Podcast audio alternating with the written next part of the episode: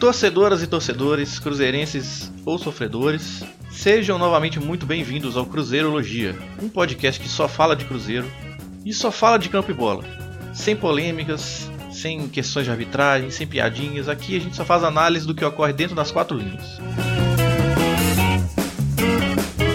Programa número 29, que é o segundo depois do Hexa, né? Porque o primeiro a gente fez, foi o 28, foi o passado, a gente fez pra falar sobre o jogo do título e tal, aí rolou uma ressaca igual o Cruzeiro, né? Vamos dizer assim, que o primeiro jogo depois da, do, do Hexa foi um jogo bom e depois o segundo já não foi tanto. A gente vai só dar uma pincelada por ele.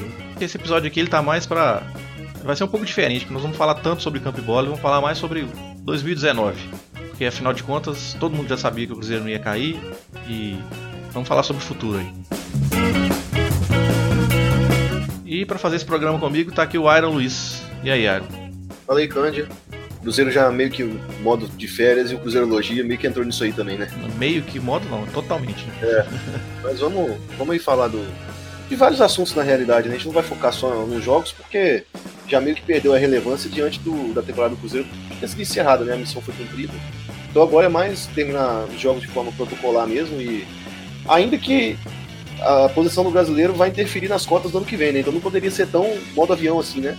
Mas vamos, vamos ver o que, que, acontece, vamos comentar sobre tudo. Isso aí, só para fazer um anúncio aqui rapidinho. Agora a gente também tá no Spotify. Você pode procurar a gente lá no Cruzeirologia que você vai encontrar a gente no Spotify também. E com isso a gente está em todas as plataformas. A gente pode procurar aí no Apple Podcasts, também conhecido como iTunes, Google Podcasts, o Spotify, ou se você quiser, você pode pegar o endereço do nosso feed lá no nosso site e assinar no seu agregador preferido. É, comentar também que a nossa terceira integrante, né, que a Ana ela não tá, não tá hoje por motivos especiais, que é aniversário dela no domingo, no né, dia da gravação. Então desejar um aniversário para nossa companheira. É isso aí, feliz aniversário, felicidades, tudo de bom e que você continue sendo campeão no Cruzeiro. O presente já veio, né? Já veio. então é isso aí, gente, bora lá.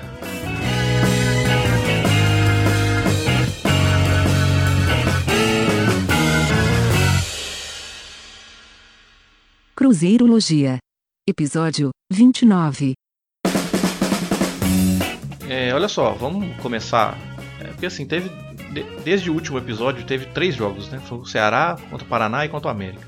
Quanto o Ceará e contra o Paraná já passou muito tempo. E quanto o América, a, a, verdade é a seguinte: eu acho que não tem muito. A gente tem muito o que falar taticamente desses jogos, não. A gente nem quer falar muito taticamente desses jogos, porque, igual você falou na abertura, né, Iron? São jogos que já meio que perderam a relevância, porque nem o Cruzeiro tá jogando com a mesma concentração. É, exatamente. É, é, esse é o ponto que eu queria chegar. Aí eu vou aproveitar e fazer tipo, um catadão aqui sobre todos esses quatro jogos pós-título da Copa do Brasil, que foi contra a Chapecoense, contra o Ceará, contra o Paraná e contra o América. Eu consigo enxergar um ponto em comum em todos esses quatro jogos, que é o Cruzeiro jogando sem estar com o pé embaixo, que é normal. O Mano até chegou a citar na coletiva dele depois do jogo contra o América que o Cruzeiro ainda estava comemorando, né? Por isso que o Cruzeiro estava tomando sufoco. E de fato, eu tô realmente eu consigo enxergar isso. Por exemplo, contra a Chapecoense, apesar do placar, indica o placar, que foi 3 a 0 primeiro tempo avassalador, a Chapecoense teve chances importantes. Não foi um jogo super ultra controlado, não. A Chapecoense teve na cara do Fábio. O Fábio fez defesas importantes naquele jogo. Contra o Ceará, o time jogou. Não conseguiu passar. O Ceará jogou bem, a verdade é essa. O Ceará se defendeu muito bem, o Cruzeiro não conseguiu superar a marcação do Ceará, tomou um primeiro gol de contra-ataque que é até perdoável, assim, exceto o rebote que o Edilson deixou o Arthur Cabral completar. Mas o segundo gol não. O segundo gol foi um gol de pelada. Assim. O segundo gol foi. O segundo gol não pode acontecer no time profissional. É, o Arthur Cabral partiu do campo de defesa e quando ele recebeu a bola não tinha ninguém. Não tinha ninguém, absolutamente ninguém atrás da linha do meio campo. Quer dizer, todos os jogadores do Cruzeiro à frente da linha do meio campo tomam um contra-ataque que bola, o cara parte do campo de defesa e já fica 1 a 1 contra o goleiro. Isso é inadmissível, isso não pode acontecer. Quanto o Paraná, apesar do placar também de 3 a 1 também não foi um jogo de imposição, sabe? Que o Cruzeiro foi lá e se impôs. O começo foi, né? Com 2 a 0 mas depois o Cruzeiro já baixou a bola ali. É, e quanto ao América, a mesma coisa. O Cruzeiro foi fazendo os gols naturalmente, aí acabou que, sei lá, tirou o pé um pouquinho. E aí a gente pode falar também uma questão que eu acho que o Mano deve, deu. Talvez tenha dado uma vacilada ali, ou então não tenha se preocupado com isso, que foi quando o, o Adilson Batista colocou o Mateuzinho para jogar do lado direito, né? O esquerdo da defesa do Cruzeiro, em cima do Egídio. E a gente sabe que o Cabral, ele não é o melhor cara para ajudar nisso, ele não tá um dia bom. E o Arrascaeta também não é o cara, o ponta esquerdo que vai colaborar excessivamente com, com a marcação do lateral e do ponta, né, dali. Então o Egídio ele acaba que ele fica meio vendido, assim. É, no, nos jogos anteriores ao título até tá conseguindo se manter defensivamente bem, mas principalmente depois do título, acho que ele deu uma, uma houve uma queda de produção assim. Ele não tá defensivamente tão bem assim, mas eu acho que nesse caso é mais uma questão tática do que dele mesmo. E o Mateuzinho entrou, jogou bem em cima do Egídio. Teve um pênalti pro América que o juiz não deu, que deveria ter sido marcado. Se tivesse o VAR, ele teria sido marcado. E o Cruzeiro provavelmente não teria vencido esse jogo por causa disso. O segundo tempo do Cruzeiro foi horrível. Mais por causa do relaxamento também, né, eu acho. Então é assim. Taticamente não tem muito o que falar. Ah, talvez uma pequena nota assim que foi no jogo contra o Paraná, se não me engano, foi, foi contra o Paraná. Que o Cruzeiro começou com o Mancoelho jogando do lado direito, aberto do lado direito, que é uma, uma posição que ele não tinha jogado ainda, se eu não estou enganado. E, enfim, essas são essas coisas, esse catadão aí que eu tenho para falar sobre, sobre esses quatro jogos, assim. É um relaxamento nesses quatro jogos que a gente até entende, mas acho que já chegou, né? Já passou da hora de parar. O que, que você tem para falar alguma coisa desse jogo aí, desses jogos aí? Desse, desse período, né? Pós-Copa do Brasil. Cara, eu acho muito difícil que o Cruzeiro consiga manter o mesmo nível de concentração, porque a gente sabe que no Brasil jogador tem sempre que estar tá no limite da concentração máxima para render, ainda mais num calendário tão maluco, né? E quando a gente pega e vê a sequência de jogos que o Cruzeiro teve, com em alguns meses aí fazendo oito jogos, nove jogos, eu acho que até os próprios jogadores também estão esgotados, entendeu? Já estamos aí com 66 jogos na temporada. Daqui até o final do ano agora vai ser meramente para cumprir tabela. Não é até, como eu até falei, é até difícil analisar o, os jogos do Cruzeiro, porque é outro tipo de mentalidade, é um time mais relaxado.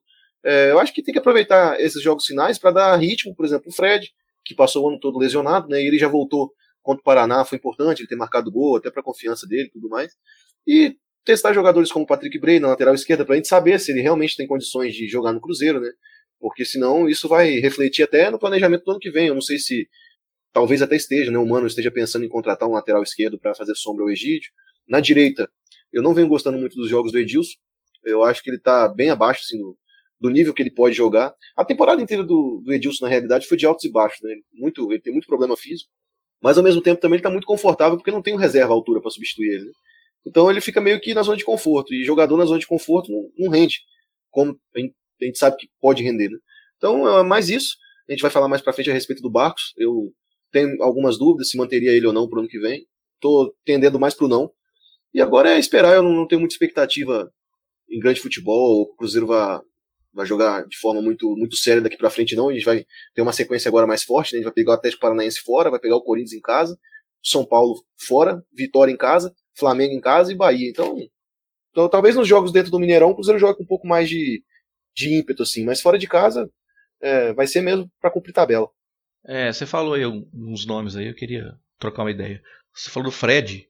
De fato, eu também queria ver o Fred jogar, mas eu queria ver o Fred jogar com aquele trio. Arrascaeta, Thiago Neves e Robinho. Para remetendo um pouco aqui o que acontecia no início do ano, né? Aquele futebol que a gente. A gente já chegou a falar aqui nos primeiros episódios do podcast, que eram.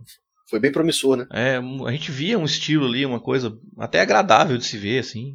Mas aí teve a lesão do Fred, porque eu até falei isso no meu Twitter, pessoal. Eu, eu acho que o Fred é o jogador que mais se encaixa é, em termos de característica, né, em termos de técnica, com esses três. O jogo com o Fred fica muito mais associativo e ele chegou, ele demonstrou isso no jogo contra o Paraná. Já, já deu um aperitivo já. É, porque gol. o Rascaeta procurava, o Rascaeta flutuou é. para dentro no primeiro gol, procurou o Fred, o Fred, a capacidade dele de tipo, receber de costas e já girar rápido, né? É impressionante como ele fez isso no primeiro e no segundo gol. Ele gira muito rápido e já bate pro gol. Ele tentou no primeiro, ele tentou bater, acabou furando. A grande questão é que o Fred tem uma grife que só dele estar tá em campo, os zagueiros já têm mais atenção com ele. É isso. Além da, para além da característica dele, também é. tem essa questão, né? Que é uma questão mais mental, esse jogo mental aí. Você percebe, às vezes, dois, até três jogadores próximos a ele, e isso abre espaço, né? Pro Arrascaeta infiltrar, pro próprio Thiago Neves infiltrar. Contra o, contra o Paraná, ele, o gol do Arrascaeta foi numa jogada dele. Depois o Fred fez o segundo gol. E toda hora o Sob estava tendo espaço também para entrar na área e perdeu pelo menos umas três grandes oportunidades ali. Então, eu sou, eu sou suspeito para falar do Fred. Eu acho que mesmo com. Acho que o Fred já está com 34 anos, né?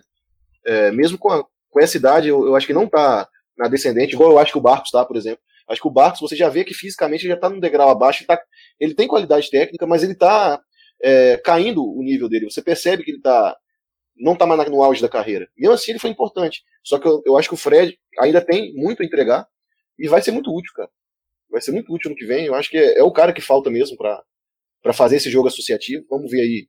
Tomara que ano que vem, livre das lesões, ele possa finalmente decolar aí no, no Cruzeiro e fazer gol, né? É, só- a única questão é que provavelmente sem o Arrascaeta, né? Esse é o grande problema, Aí cara. eu É, não sei se vai ter o mesmo, enfim, mesmo desempenho, mas vamos falar isso mais pra frente. é, o grande problema pra mim é a saída do Arrascaeta. É, e você falou também a respeito do, do Bray, porque assim, é, uma coisa que a gente falava, que até o Mano falou no início do ano, foi que tipo, é, dá pra ensinar o jogador a defender. Porque ele fez isso com o Egídio, né?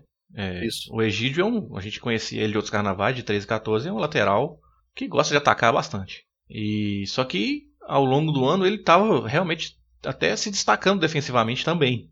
E hum, a gente colocou, óbvio, na conta do Mano, né? Porque o Mano que chegou lá e. Ele, acho que o Mano até chegou a citar isso, literalmente. Falou que, ah, não, dá pra. Dá pra gente ensinar o cara a defender. A gente conserta. Esse problema é um problema que a gente conserta.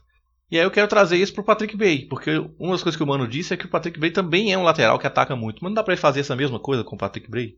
É, o Mano já até comentou sobre isso, né? É, então. Ele falou que ele tava fazendo esses ajustes no, no Bray. É a, isso. grande a grande questão é que o Patrick Bray não foi uma contratação indicada pelo Mano. Ele não pediu o jogador. E quando o Mano. Não é só o Mano, tá? Aqui qualquer treinador é assim. Quando o treinador não pede o jogador, Ele fica meio com preguiça É. usar, né? a tendência é que o jogador jogue menos. Um exemplo é o próprio Lucas Silva, que passou o ano inteiro, ano passado, no banco, ainda que ele não tenha voltado em, em alto nível, né? Acho que foi até justificável a reserva para ele, mas também não foi um pedido do Mano. Então é- o técnico usa menos realmente o jogador. É, eu acho que o principal problema é esse, porque você vê que o Hermes, apesar das dificuldades, teve muito mais oportunidades, né? Nossa, teve até excessivas na minha, na minha visão. Cada um tem uma, cada um tem uma quantidade de, tem um limite, né, de insistência, assim. Ou talvez a do humano seja maior que o nosso, mas Prime- primeiro o Mano testou o Bray na, na linha do meio, né? Na segunda linha Uhum. Eu não sei se talvez acho que o Mano ainda não sentiu que o Bray estivesse pronto para atuar ali. Eu acho também que nas pa- partidas que ele entrou, ele teve uma, uma presença boa contra o Paraná, que ele até sofreu um pênalti e tal. Mas depois também ele não, não fez jogos assim que você olhasse e falasse, não, realmente esse cara tá, tá justificando continuar. Você tá dizendo do jogo do Paraná do primeiro turno ainda, né? É, do Antes primeiro Copa. turno, do primeiro turno. Isso. Então ele não, não fez grande diferença assim também nos amistosos que ele entrou, mas, é, por exemplo, contra o Vasco, ele jogou como lateral esquerdo. Eu acho que ele foi bem. Apesar Sim. do, do, do gol que a gente sofreu, é, ele ter falhado ali também, mu- muito também pela falta de ritmo. É um cara que jogou pouco. Eu acho que ele foi bem assim, nos jogos que ele entrou. Nesse jogo contra o Vasco especificamente. Então, eu, eu pelo menos gostaria de, ver ele jogando esses jogos finais, até pra gente saber o nível dele, jogando na lateral, né? Já tá aí treinando com o Mano Menezes aí pelo menos uns oito meses, eu acho. Então ele já deve ter evoluído, né? Um pouco no quesito tático. Tanto é quanto o Vasco, eu não achei que ele foi tão mal assim na defesa, não. É, não, é porque a gente fica com um lance na cabeça específico, mas a gente tem que ver o resto Mas, do, é, o, do o jogo, jogo, todo, inteiro né? ele, ele foi bem. Agora sim, é claro, é um menino novo ainda, muito jovem. E eu gostaria de ver ele recebendo essa oportunidade, porque se ele for bem, a gente não precisa nem gastar e no mercado, né? Eu acho que é a lateral direita que é a prioridade. Essa tem que ser, tem que ser contratada, assim, urgente, pra ontem. Sim, eu também acho. Bom, acho que é isso, né? Tem muito mais o que falar a respeito desses jogos, não. Agora aí vai entrar numa sequência, como você, como você se mencionou, vamos entrar numa sequência aí mais forte, né? Contra o Atlético Paranaense fora. Depois contra o Corinthians em casa, que talvez não seja um jogo tão forte assim, mas é o Corinthians, temos que respeitar. Aí depois tem o São Paulo fora, que é um jogo dificílimo. Vitória em casa, Flamengo em casa e fecha contra o Bahia fora de casa. Quer dizer, não, é, não, é- não são jogos simples. O período simples era esse período pós-Copa do Brasil, esses quatro jogos. Você fez 9 pontos em 12. É, agora vamos ver aí se. é, a questão é essa também, né, velho? De ficar fazendo experimentos contra esses times, talvez não seja. Talvez o, o certo seria fazer em.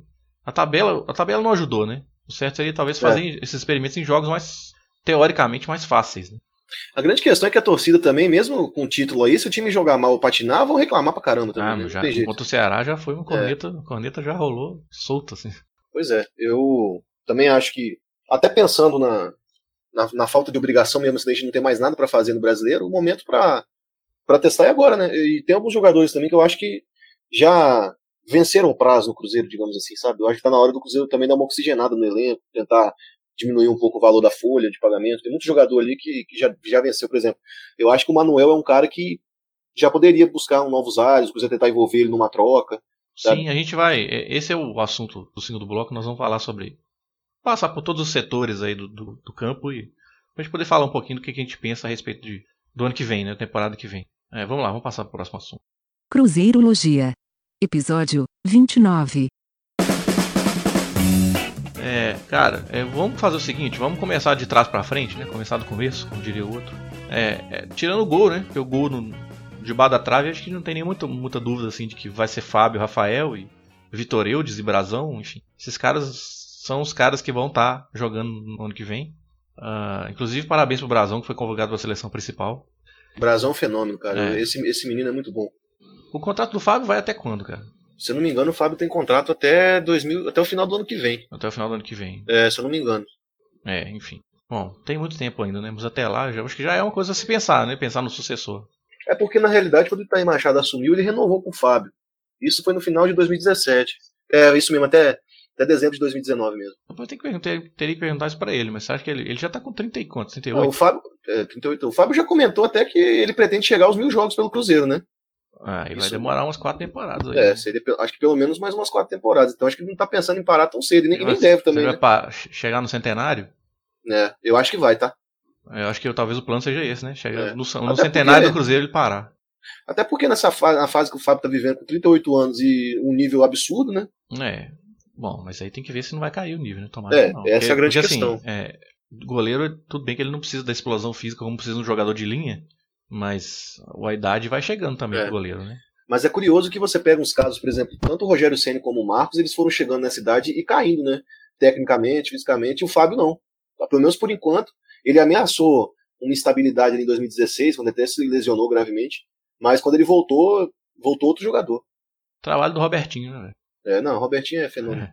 Bom, mas então vou avançar aqui um pouquinho na frente no campo. Vou perguntar sobre, pra você sobre os zagueiros, porque é o seguinte: você até citou o Manuel no bloco passado dar mais oportunidades pro Kaká significa necessariamente que vai sair alguém, assim, dos, dos os outros quatro, né? Quer dizer, o Dedé não vai sair, né? A gente fica claro. O Dedé e o Léo não vão sair. Não, né? Tomara é, que não. É porque o Dedé já tem uma idade mais avançada para ser negociado, né? Eu acho que dar mais oportunidades ao Kaká, dar uma sequência pro Kaká é a ordem natural das coisas, né? Porque é um zagueiro muito promissor, cria do, do clube e tem tudo aí para para render não só tecnicamente, como financeiramente também. Quando a gente lembra que o Wallace foi vendido por 9 milhões de euros, tendo tido oito jogos como profissional, porque acreditavam no potencial dele, e hoje ele está na Europa. O Kaká, eu acho que depois do Wallace é o zagueiro com mais potencial que eu me lembro de ter visto no Cruzeiro do, dos últimos anos, assim, para cá. O Cruzeiro tem gente, formado zagueiros tem, bons, né? A gente, vê, a gente tem é, o, Fábio, o próprio Fabrício, Fabrício Bruno, Bruno, Bruno Viana. Viana é, o, próprio, o próprio Wallace, né? É, o Murilo, Wallace, sim, Murilo. Murilo. Tem o Kaká, tem o Edu, tem o Ronaldo na base, que são bons zagueiros, tem o Gustavo Riz também, que são bons zagueiros. Então, assim, mas o Kaká eu acho que é acima de todos esses. É, eu acho que o Kaká tem tudo para ser um mini Dedé, sabe? Mas em relação a quem vai sair, porque isso assim, para dar oportunidades para ele significa que você vai ter que dar menos oportunidades para outra pessoa. A coisa tem que olhar a questão do custo, né? Eu acho e que o Manuel, falou do Manuel, é, realmente. como reserva é caro. Entendeu? Eu acho que entra naquele, naquela conta e o Manuel, eu acho caros. que ele teria espaço em outros times do Brasil, né? seria titular tem, em outros times do Brasil. É, o, Manuel, o Manuel tem grife, né, cara? Então ele seria uma boa moeda de troca, por exemplo. Vamos, vou, tô fazendo uma suposição aqui, tá? Mas vamos, vamos colocar o Santos. O Santos precisa de zagueiro. E a gente precisa de um velocista. Será que eles Manuel topariam um, é, um negócio assim? Entendeu? É, eu acho o... que o Bruno Henrique vale um pouco mais, mas enfim. Mas, mas ele também deu uma desvalorizada boa depois que ele machucou, né? Esse é. ano ele não faz uma temporada tão boa. Se fosse o Bruno Henrique de 2017, era sem chance. Mas o Bruno Henrique desse ano não, não tá jogando tão bem, igual ele jogou no ano passado. E aí você tenta fazer negócio, entendeu? De repente você chega lá no Internacional, tenta dar o Manuel em troca de um jogador, um William Potker, né, um, Ayrton Silva, né, os velocistas lá, são suposições, né? Eu acho que o Cruzeiro tem que trabalhar com a criatividade também.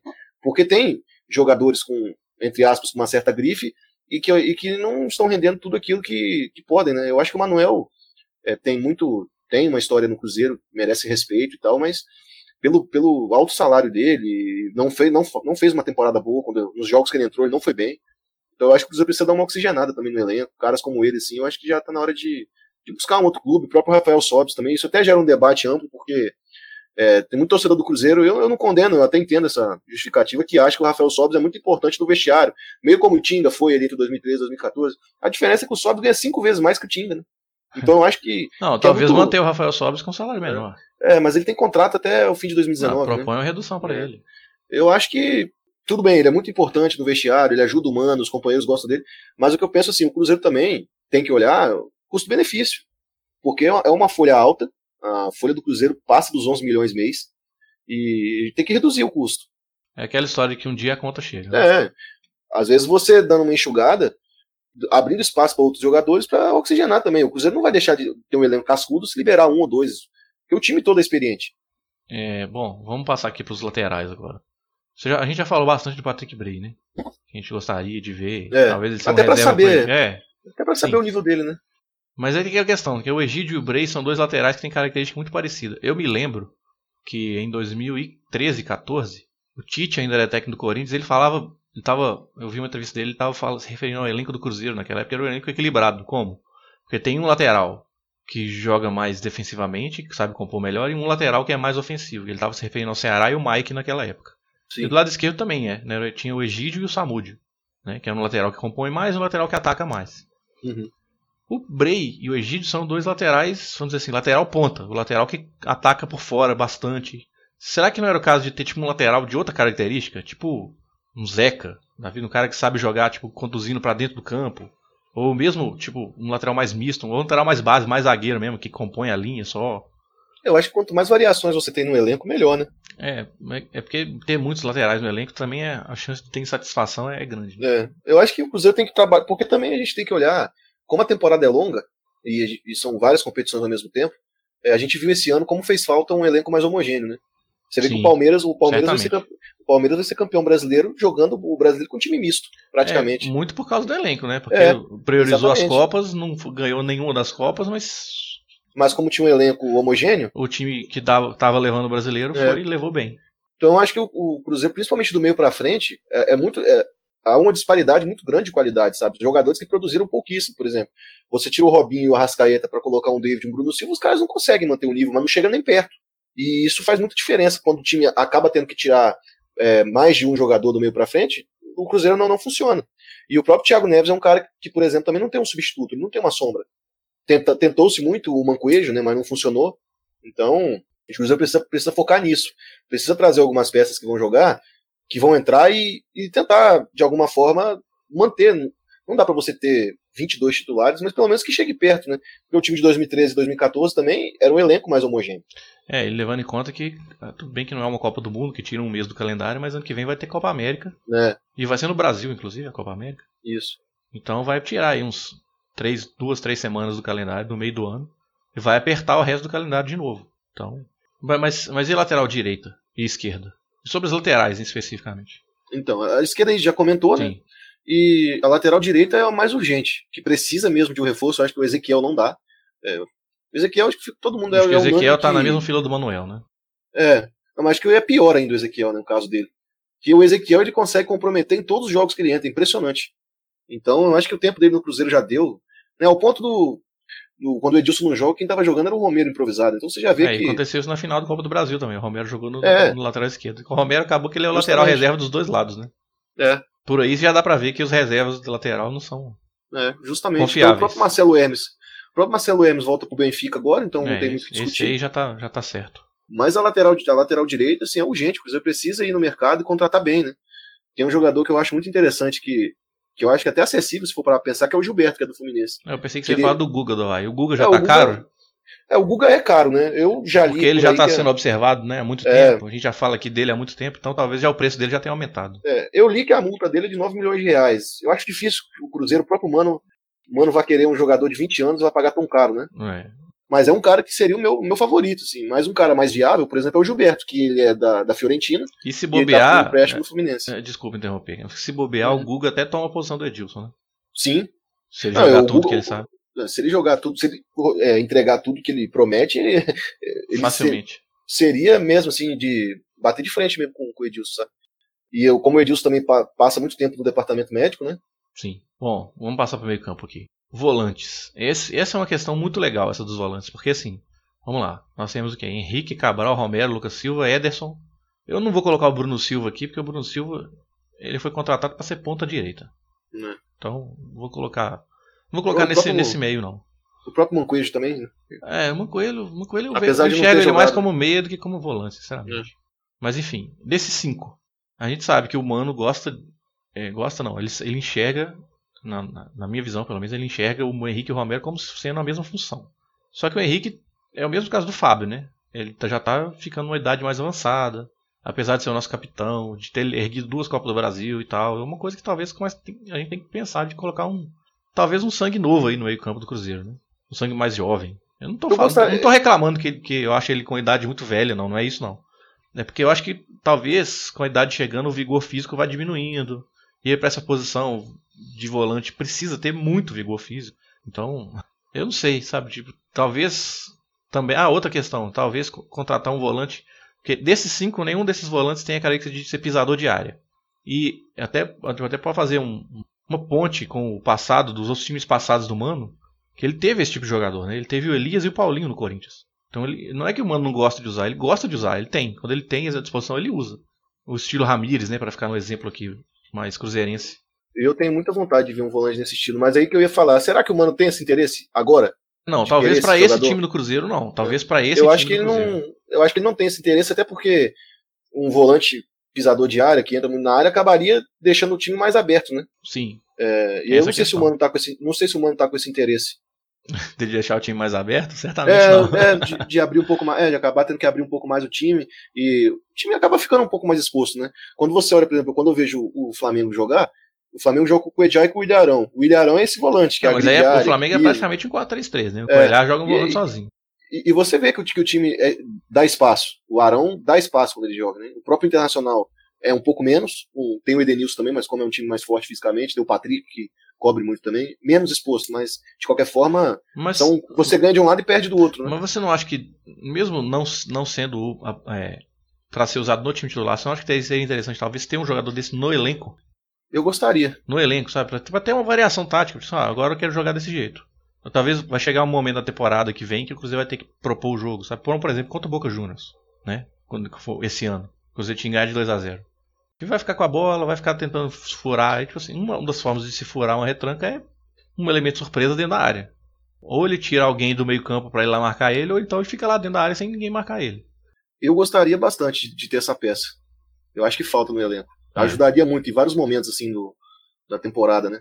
Eu gostaria mesmo. É, mas, mas, eu concordo com você. Eu acho que para esse cara, esse volante jogar, teria que mudar alguma coisa, pelo menos na, no quarteto eu, eu acho que eu acho que o Mano prefere volantes mais construtores, passadores, de condução de bola. É, mais na base da jogada, né? É, você vê que você vê que por isso ele gosta tanto do Cabral e do Henrique, né? São volantes mais posicionais, de passe, de qualidade no passe. Ele, o Mano também você pode reparar que ele gosta muito de ter um time na, no quesito altura, um time mais alto. Ele não é muito de usar jogador baixinho, também é uma outra característica dele. Né, atualmente como treinador. Talvez por então, isso o Lucas que... Romero não jogue, né? É, exatamente. Mas ele já fala, ele já usou essa, essa questão da altura, né? tempos atrás, quando ele chegou em 2016, ele falou da questão da altura, dele optar pelo Cabral. Bom, e aí chegando na parte que vai doer. Por que a parte que vai doer? Porque, cara, eu confesso que assim, que eu já, te, eu já tenho como certo que o Rascaeta vai ser negociado. Essa é, essa é, uma, é um grande, eu, uma grande preocupação. Não tenho, eu não vou criar nenhuma expectativa de que ele vai continuar, porque para diminuir o tamanho da dor. Uhum. É, o Rascaeta tá jogando demais, cara. Ele fez um golaço contra o América. Bateu a bola assim com muita consciência. É, tirando muito o João Ricardo. O João Ricardo teve a menor chance de pegar aquela bola. Mas você atingiu o ápice, né, cara? É, ele tá. Ele, a verdade é. Eu acho que foi você que falou no episódio passado, ou a Ana, não sei. Ele tá pronto para ir pra Europa. A verdade Sim, é essa. Há muito tempo, né? Ele, tá, ele, vai desenvolver mais na Europa, ainda mais, eu acho. Mas aqui eu acho que ele já chegou num, patamar que. Tipo, o Brasil ficou pequeno. Eu até falei, é, foi até tuitei isso daí, que o Brasil já ficou pequeno no futebol é, dele já. Enfim. A verdade é essa nós, como torcedor, torcemos para que ele fique, né? Mas é, é o que difícil. talvez possa ter um, dar um fiapo de esperança é que vai jogar a Libertadores, né? Então talvez jogue a Libertadores, mas a Libertadores até o final do ano. Uma espécie de Lautaro Você Martins, é que... sabe? Joga a primeira fase. É. E aí Você vai no meio é, do ano pra coisa... lá. Você vê uma coisa curiosa, né? Como a evolução do Arrascaeta no Cruzeiro foi gradativa, né? É, em 2015 ele marcou 9 gols em 43 jogos, né? E depois ele marcou 14 em 2016 e marcou 12 ano passado. Esse ano ele já tem sua melhor média de gols. Ele já, ele já chegou a 15 gols em 46 jogos. Então você vê como que ele a cada ano vai evoluindo. Né? Tem muito da personalidade também, né? Ele chegou é. novinho aqui, é. sabe, imaturo, até adaptação também. Ele, ele, a cidade que ele, ele ele morava numa cidade, ele tudo bem, o defensor do Uruguai é de Montevideo, né? Mas a cidade que ele morava lá, de onde ele nasceu, chama Nuevo Berlim. É. É uma cidade, sei lá, comparável ao quê? Pega uma cidade pequena aí do interior de Minas. Acho Ouro que é Preto. Preto, cara. Não, é. pois é. A gente pensou na mesma cidade. Tipo Ouro Preto. É. O cara mora em Ouro você Preto. Vê que é uma cidade, é uma cidade de 2 mil habitantes, cara. É como se ele morasse em Ouro Preto e fosse pra, tipo, sei lá, Paris. Sabe? O cara tá, tipo, é deslumbrado, entendeu? Tipo, nossa. É outro mundo, assim. Então. Demorou cara, a adaptar eu tô, também. Eu tô pra te falar que Ouro Preto ainda é maior, bem maior que Bem maior que Novo Berlim. É, não, assim, eu tô, em termos de proporção, né? Por isso que eu, por isso que eu mandei é. pra Paris, não pra BH. E ele também jogava o futebol uruguaio. Apesar de revelar muitos jogadores, a, a, a qualidade técnica, de infraestrutura de lá é, é muito pequena. É. Se você pega, Comparado jogos, com o se você- Brasil. é, se você pegar jogos do Campeonato Uruguai, parece Campeonato Mineiro, cara. É, o, o- o- estádio do defensor, o Luiz é. Franzini, é um estádio. O Cruzeiro jogou lá em 2014, a gente viu como é que Sim. É, então acaba que até jogadores que vêm do Uruguai muito jovens, igual a Rascaeta, eles precisam passar por um tempo não só de adaptação, mas físico também. é. Sim. O, o Rascaeta evoluiu, evoluiu muito fisicamente. É, Então- Pois é, mas aí quem seria? Quem é difícil falar em nomes, mas tipo é difícil achar também um substituto para o Arrascaeta, porque ele tem uma característica. é, eu tava pensando nisso outro dia. O Arrascaeta ele é um, um- um ponta, que ele é um ponta ponta e um ponta meia ao mesmo tempo. Por quê? Porque ele consegue flutuar para dentro para associar e fazer e criar jogadas, mas ele também consegue passar por fora como se fosse um ponta típico. Então ele é um jogador que faz as duas funções, né, ofensivas Isso. ao mesmo tempo não tem jeito, mas ele faz as duas. Se precisar de uma, ele faz, se precisar de outra, ele faz. E é difícil achar um jogador assim. Outro dia o, De, o Mano tava falando do David, que o David ele é um jogador de profundidade, que ele tem que atacar espaços. Ele não precisa vir aproximar para perto da jogada, para se associar. Ele tem que receber a bola no ponto futuro, né? Mas é- é- contrasta um pouco com o que o Rascaeta faz, porque o Rascaeta faz as duas coisas. Você consegue mandar a bola no- na profundidade para o Rascaeta, que ele vai conseguir che- chegar e também ele chega e também se aproxima do centro de jogo onde está a bola para poder tabelar e criar e combinar jogadas e criar chance de A gol. grande questão também é que o, acho que o David nunca vai ser nem 10% do, do jogador que o Rascaeta Não, é. se tornou, né? Mas realmente, a, a característica dele é um jogador mais agudo, né? Um- É, Então. é um ponta mesmo, né? Acho que até talvez o David não, não possua é, até- capacidade cognitiva de se igualar ao Arrascaeta no sentido de, de entendimento de jogo, de posicionamento, de improviso. né? ele é um jogador mais. Eu não vou dizer que ele é, que ele é um, vamos supor assim, igual a Ana gosta de falar muito, que ele é um ponta burro, né? Mas ele não, tem a, explosão, né? é, não, ele não tem a mesma capacidade técnica de, de criação de jogadas, ele é mais ah, direto, vertical. Uhum. E às vezes o Cruzeiro tem que olhar também essa questão, porque dependendo do, do substituto, é, talvez mude até o estilo de jogo do Cruzeiro. É isso que eu ia perguntar pra você agora. Talvez, assim, se o Cruzeiro não conseguir encontrar esse substituto com essa característica que o Arrascaeta tem. É, é muito que o- difícil falar de nomes. É, não, nós nem tô querendo falar de nomes. Um, um jogador, um X, um fulano que consiga jogar. da- tem a característica parecida, ainda que não seja com a mesma qualidade. Um cara que eu acho que tem. Um jogador que eu acho que tem uma característica muito parecida com a do Arrascaeta, mas é aquela coisa, né? A minha, a minha impressão, pelo que eu vejo ele jogar, se ele eventualmente depois não se, não se confirmar assim, eu não tenho culpa. Mas um cara que eu vejo, que eu acho muito parecido com o Arrascaeta, é o Nicolas Benedetti do, do Deportivo Cali. Até a forma de jogar, aberto, é, É cortando curioso pra dentro, porque o, o Arrascaeta também tem sobrenome, né? pra, pra você ver. Jorgiano Daniel O de Ben- Arrascaeta Benedetti, ele também chama Benedetti. Ele tá com, com 20 anos, ele é um, o principal jogador do, do fraco Deportivo Cali, é um time fraco, e ele é meio que é o cara que leva o time nas costas, sabe?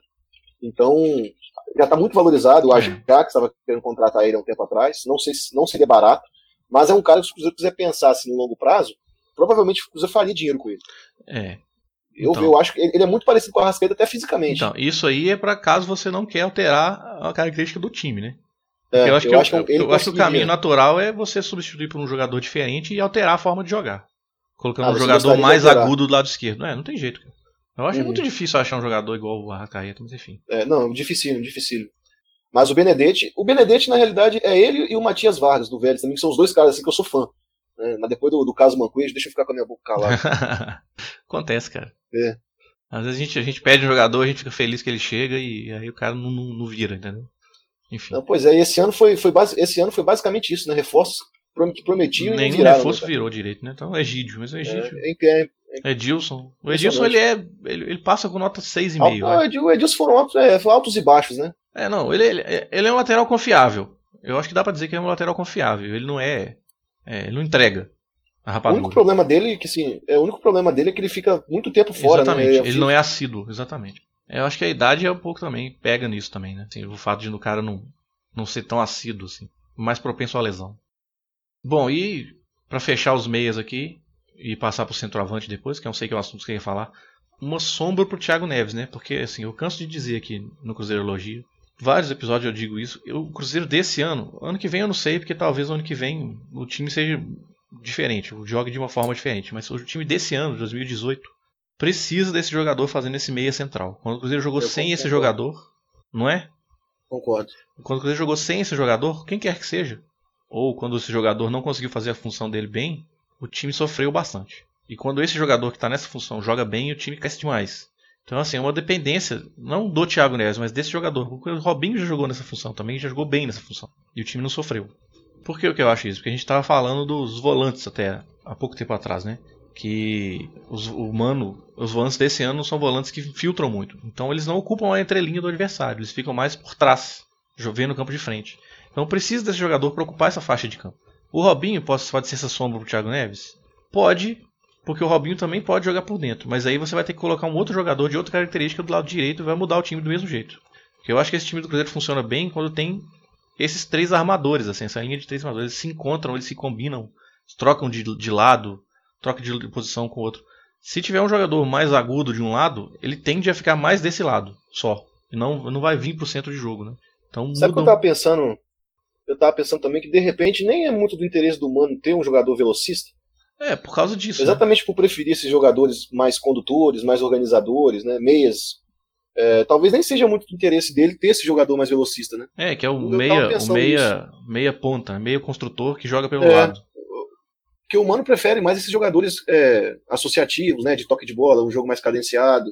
Vamos ver a, a, partir do momento que eles começarem a montar o elenco de 2019 se, essa, se esse padrão vai seguir. Né? É isso, eu, exatamente. Eu, isso que eu, isso que, esse foi o ponto que eu, a ressalva que eu fiz. Assim, o, o, time desse ano é assim, o time do ano que vem, no jeito sabe, né? Eu acho que vai depender muito também da, da, da permanência ou não do Arrascaeta, até para definir Sim, se vai certamente. haver uma mudança no, na característica do elenco, se não vai, qual o jogador que eles vão buscar para substituir o Arrascaeta. Certamente. E é, como eu falei na questão do Arrascaeta, né? eu acho que é muito difícil, cara que... que vai acabar mudando. Mas em relação ao Thiago Neves especificamente, esse jogador que joga por dentro, você concorda que tem que ter um cara ali para fazer uma sombra é, dele, pelo menos? O, o 4-2-3-1 precisa desse jogador, né? É, porque, é, porque você tem 4-2-3-1 e 4-2-3-1, né? O 4-2-3-1 desse, é. esse Cruzeiro desse ano é que precisa, na minha visão. É, o 4-2-3-1 do próprio Mano, assim, eu acho que carece desse jogador é. mesmo. Ele, ele gosta de jogar com esse cara, né? Com esse meia mais criativo. É um, por exemplo, um jogador que eu acho muito parecido com o Thiago Neves no nesse sentido é o próprio Rodriguinho, né? Que foi pra, foi para pro Egito lá. É, mas eu acho que é um pouco diferente, cara, pra falar a verdade. Porque eu acho que o Thiago Neves ele não é armador. Não, não né? é não. Definitivamente é, não. A minha visão, o verdadeiro armador desse time, o verdadeiro 10 desse time é o Robin. É. Que é o cara o que joga Neves mais é... por trás e, e tem uma, joga, uma visão de jogo melhor. O Thiago Neves é uma espécie de, de Ricardo Goulart, né? É, exatamente. É um meio atacante, o cara que é. consegue receber a bola atrás, mas que pisa na área também com frequência. Né? E naquele time de 2013 e 2014 também, o armador não era o Goulart, era o Everton Ribeiro. Exatamente. É isso aí. O Robinho tá mais próximo do Everton Ribeiro e o Thiago Neves tá mais próximo do Ricardo Goulart. É, é isso mesmo. O Ricardo Goulart seria uma boa sombra pro Thiago Neves. nem falei isso no coração, até palpita, cara. É, Ricardo Goulart seria... a, se, se tem a Ana que é, que é viúva do Hudson, eu sou viúva do Goulart, viu? Nossa, entre Ricardo. É assim, Ricardo Goulart e Everton Ribeiro era o, a dupla que marcou aquele time de 13 e 14, né? Tanto é que um foi o melhor jogador de 2013 e o outro o melhor jogador de 2014. Do, entre os dois, eu, sou, eu gosto mais do Goulart do que do Ribeiro. Não, eu sou fã declarado do Goulart. Eu tô pra te falar que eu, eu não tenho, assim, eu não, eu não sinto nem vontade de ver o, o Everton, mas o Goulart eu, eu sinto. Ele eu queria ver de volta. Tem uma pergunta aqui. A gente, quando eu já falei, ler os tweets, a gente vai. Tem uma pergunta sobre o Everton Ribeiro. Bom, enfim, vamos terminar o campo então. Vamos falar sobre os noves. Que também tem umas perguntas aqui, a gente vai até ler delas depois. Cruzeiro hoje tem quatro noves cada um com características bem diferentes dos outros. Bem diferentes não, porque eu acho que o Fred e o Barcos eles tão, são bem próximos, eu acho, assim, em termos de característica, não em termos de qualidade. É, você, que, você queria falar essa, sobre, sobre, essa questão, né? Dos centroavantes.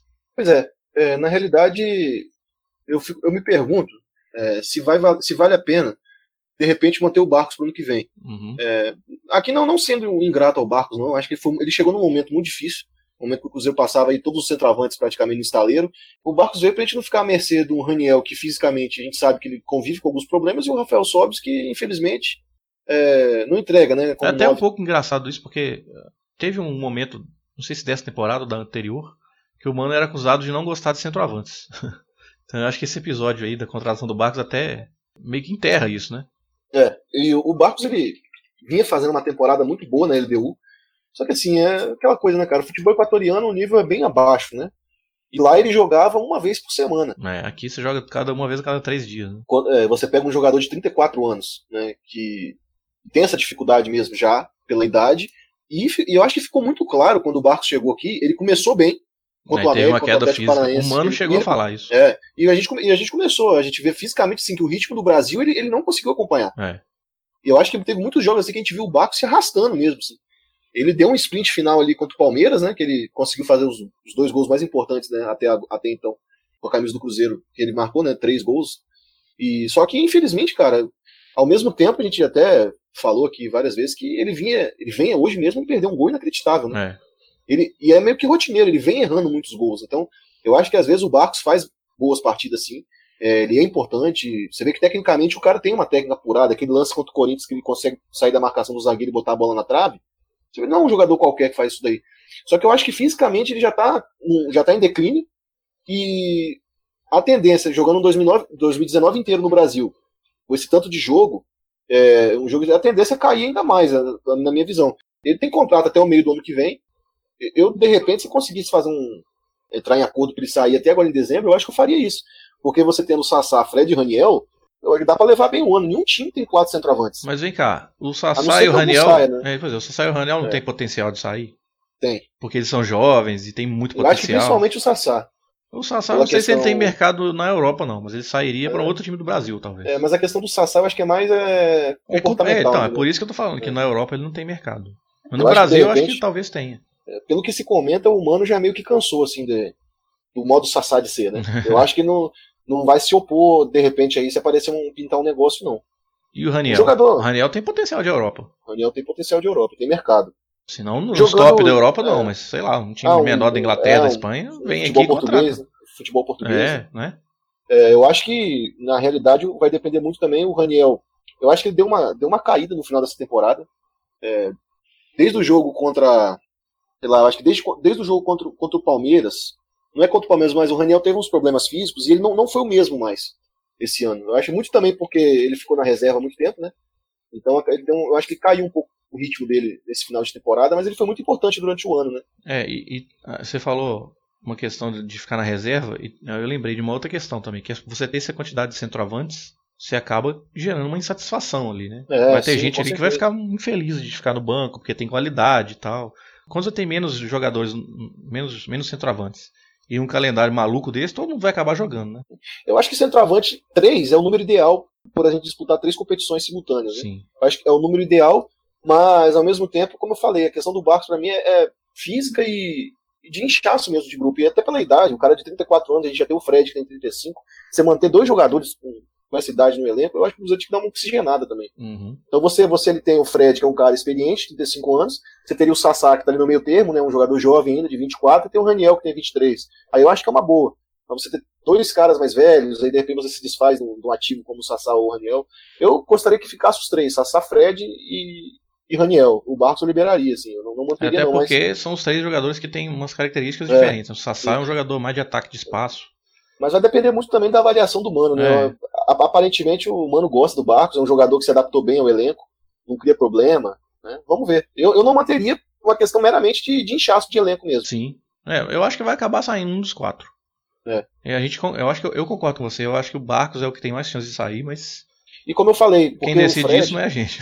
É. E como eu falei, a questão técnica mesmo, eu acho que ele já está no declínio mesmo da carreira. Assim, numa, uhum. Não está na ascendente, ele está na decrescente já. Uhum. Eu acho diferente do, do, Fred. Eu acho que o Fred não. O Fred até, já tem mais lenha para queimar, né? Sim, tem mais lenha para queimar. Até porque o cara é tecnicamente diferenciado, né?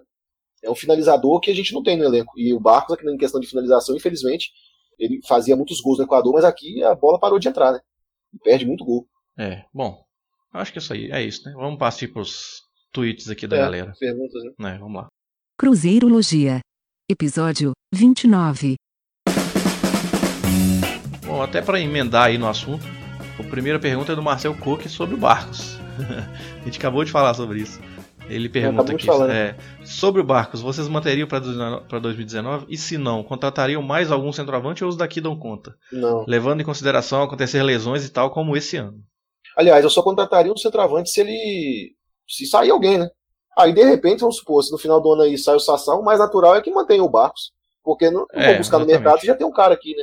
E não é o que eu gostaria, mas eu entenderia. Até porque eu não acho que o Barcos é um problema. Não, um jogador ruim. Ele é um jogador muito útil até. Só que eu, eu vejo nele uma queda, tanto técnica quanto física. É. E aí o que me, o que me causa é, receio é saber se ele vai aguentar o ritmo da temporada pesada aqui no Brasil ano que vem. Porque a gente viu que ele chegou no meio do ano e como ele sofreu. Aí você imagina ele tendo seis, mais seis meses, né? Sabe o que eu acho, cara? A gente, eu acho que a gente podia pensar assim: colocar ele para jogar o brasileiro só.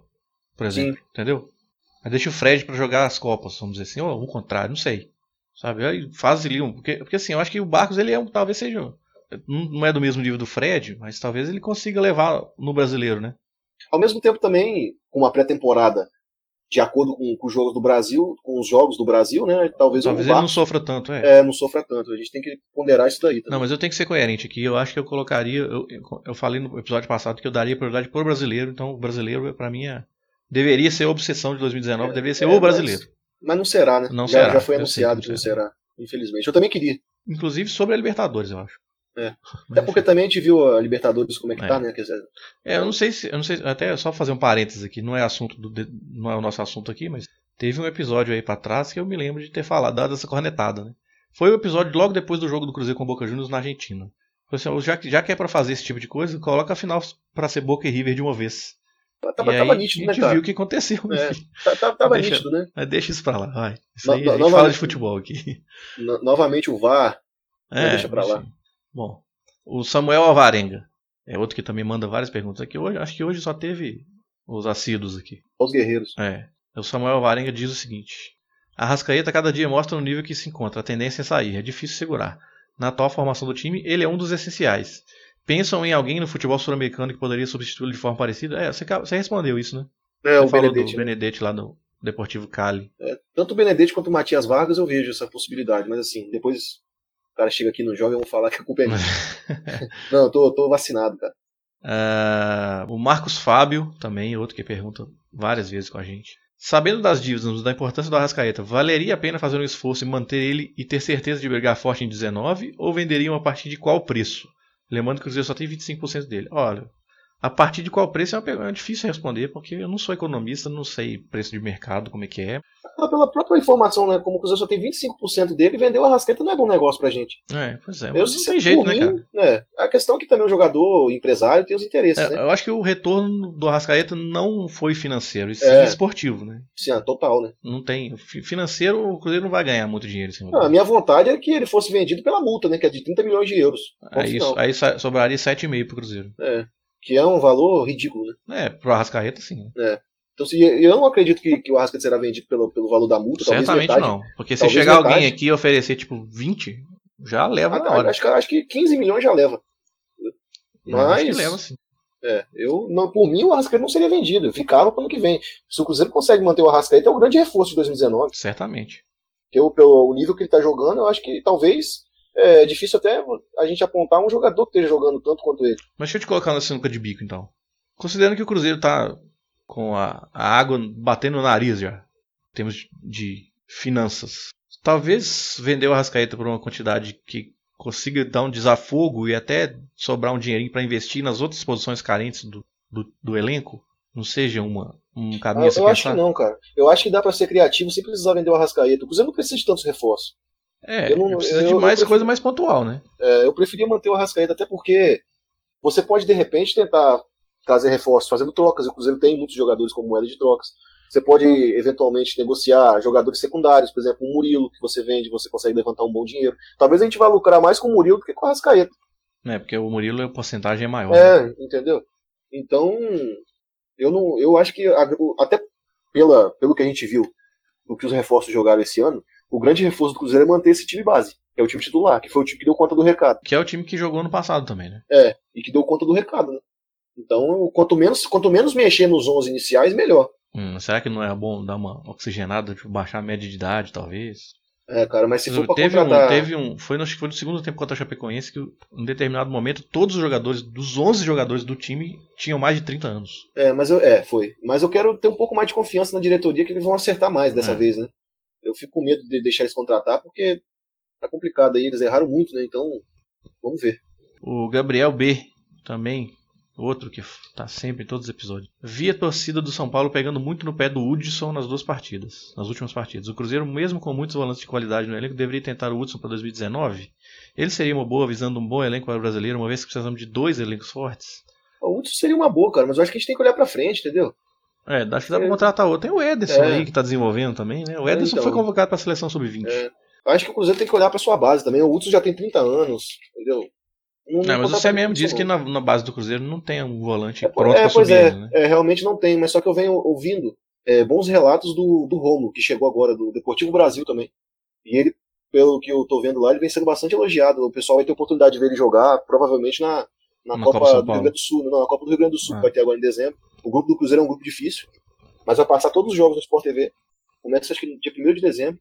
E aí vai ter oportunidade de ver alguns jogadores, né? E o Romulo é um desses que vem sendo bastante elogiado, né? Vamos ver.